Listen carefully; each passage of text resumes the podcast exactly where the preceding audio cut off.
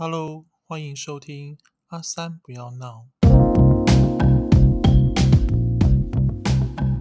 大家好，我是阿三。在第一集、第二集的时候，跟大家聊到我的恐怖经验，在幼时的恐怖经验呢，都是在国中的时候。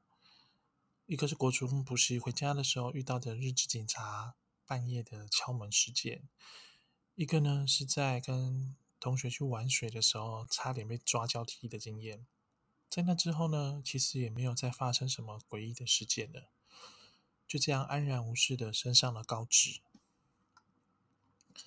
因为后来碰到怪东西的频率其实也不高。所以我觉得自己也不算是什么灵异体质，或者是有阴阳眼什么的。虽然偶尔晚上睡觉的时候想起那些事件，还是会害怕，但是时间可以冲淡一切。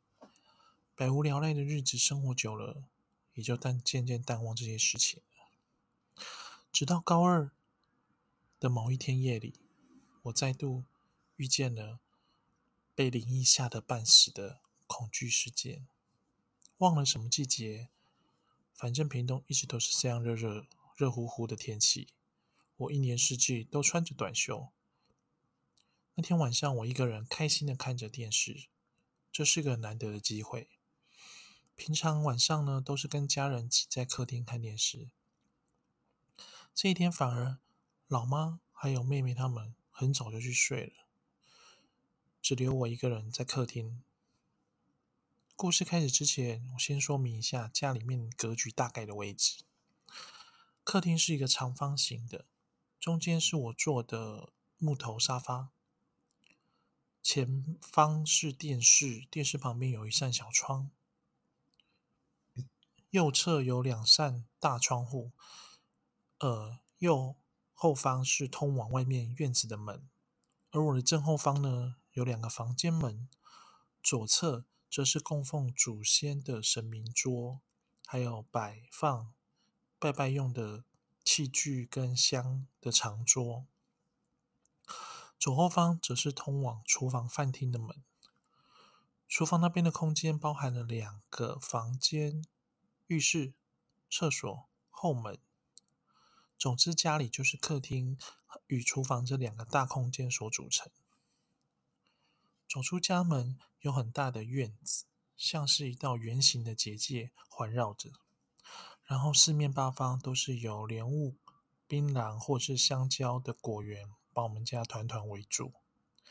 以我看电视的方向来说呢，院子右前方是大门，一个红色铁门，通往外面的狭小道路。那也是我们家唯一连外的通道。在我们家红色的大门与狭小道路之间，有个不起眼的小桥路面，下方是除了雨季或是台风来之外，大部分时间都是干枯的小溪。所以其实那条小溪隔开了我们家与道路的之间。而我看电视的位置呢，恰巧可以透过右前方的窗户望向红门大门外。可以看见小桥与一旁果园、小溪上面的部分的景色。那个晚上，我难得可以独自掌握电视的主控权，我看电视看得不亦乐乎，完全忘了时间已经到了午夜时分。那个时候，我看了一下时钟，大概是接近一点的时间吧。随着时间流逝，一直都觉得有个怪怪的感觉，就是好像有人从窗户外盯着我看。或许这就是人特特有的直觉吧。如果有人盯着你看，不管他是在哪里，或者是从哪个位置，即使你找不到他，你也总觉得有视线在盯着你。我望向窗外，什么都没看到，除了。一团漆黑之外，毕竟是乡下地方，而我看到的那个右前方的那个位置，正好可以看到大门外的那个位置。平常的话，就是如果有客人来拜访，是可以一目了然的就可以看得到是谁来了，毕竟他可以直接看到大门外。我望向那边也是一片漆黑，但那种一直有人盯着我看的那种不舒服的感觉，持续的在我身边徘徊。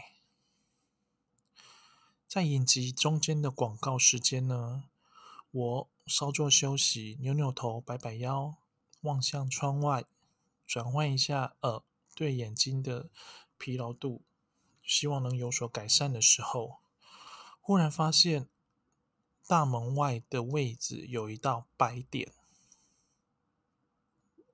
我当然觉得很奇怪。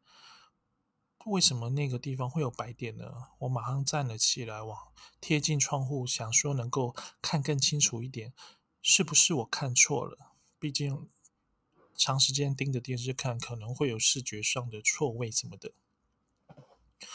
我倒抽一口气，我的确是看错了，那个不是白点，是一张苍白的人脸。人脸上面有五官，有长发。但是也就只有脸而已，没有脖子以下的地方。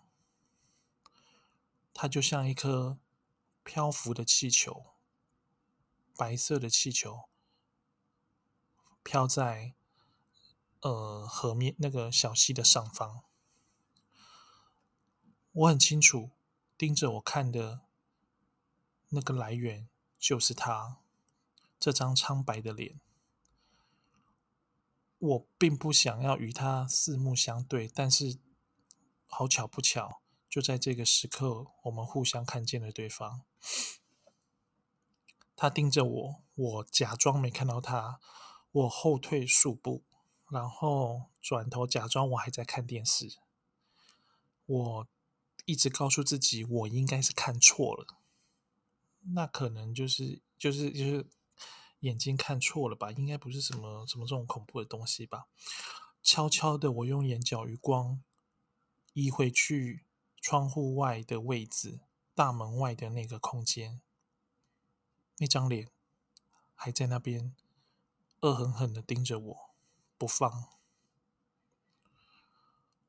我从脚底冷到头顶，退了数步之后，我默默的把电视关掉。装作什么都没发生，把客厅的灯关掉，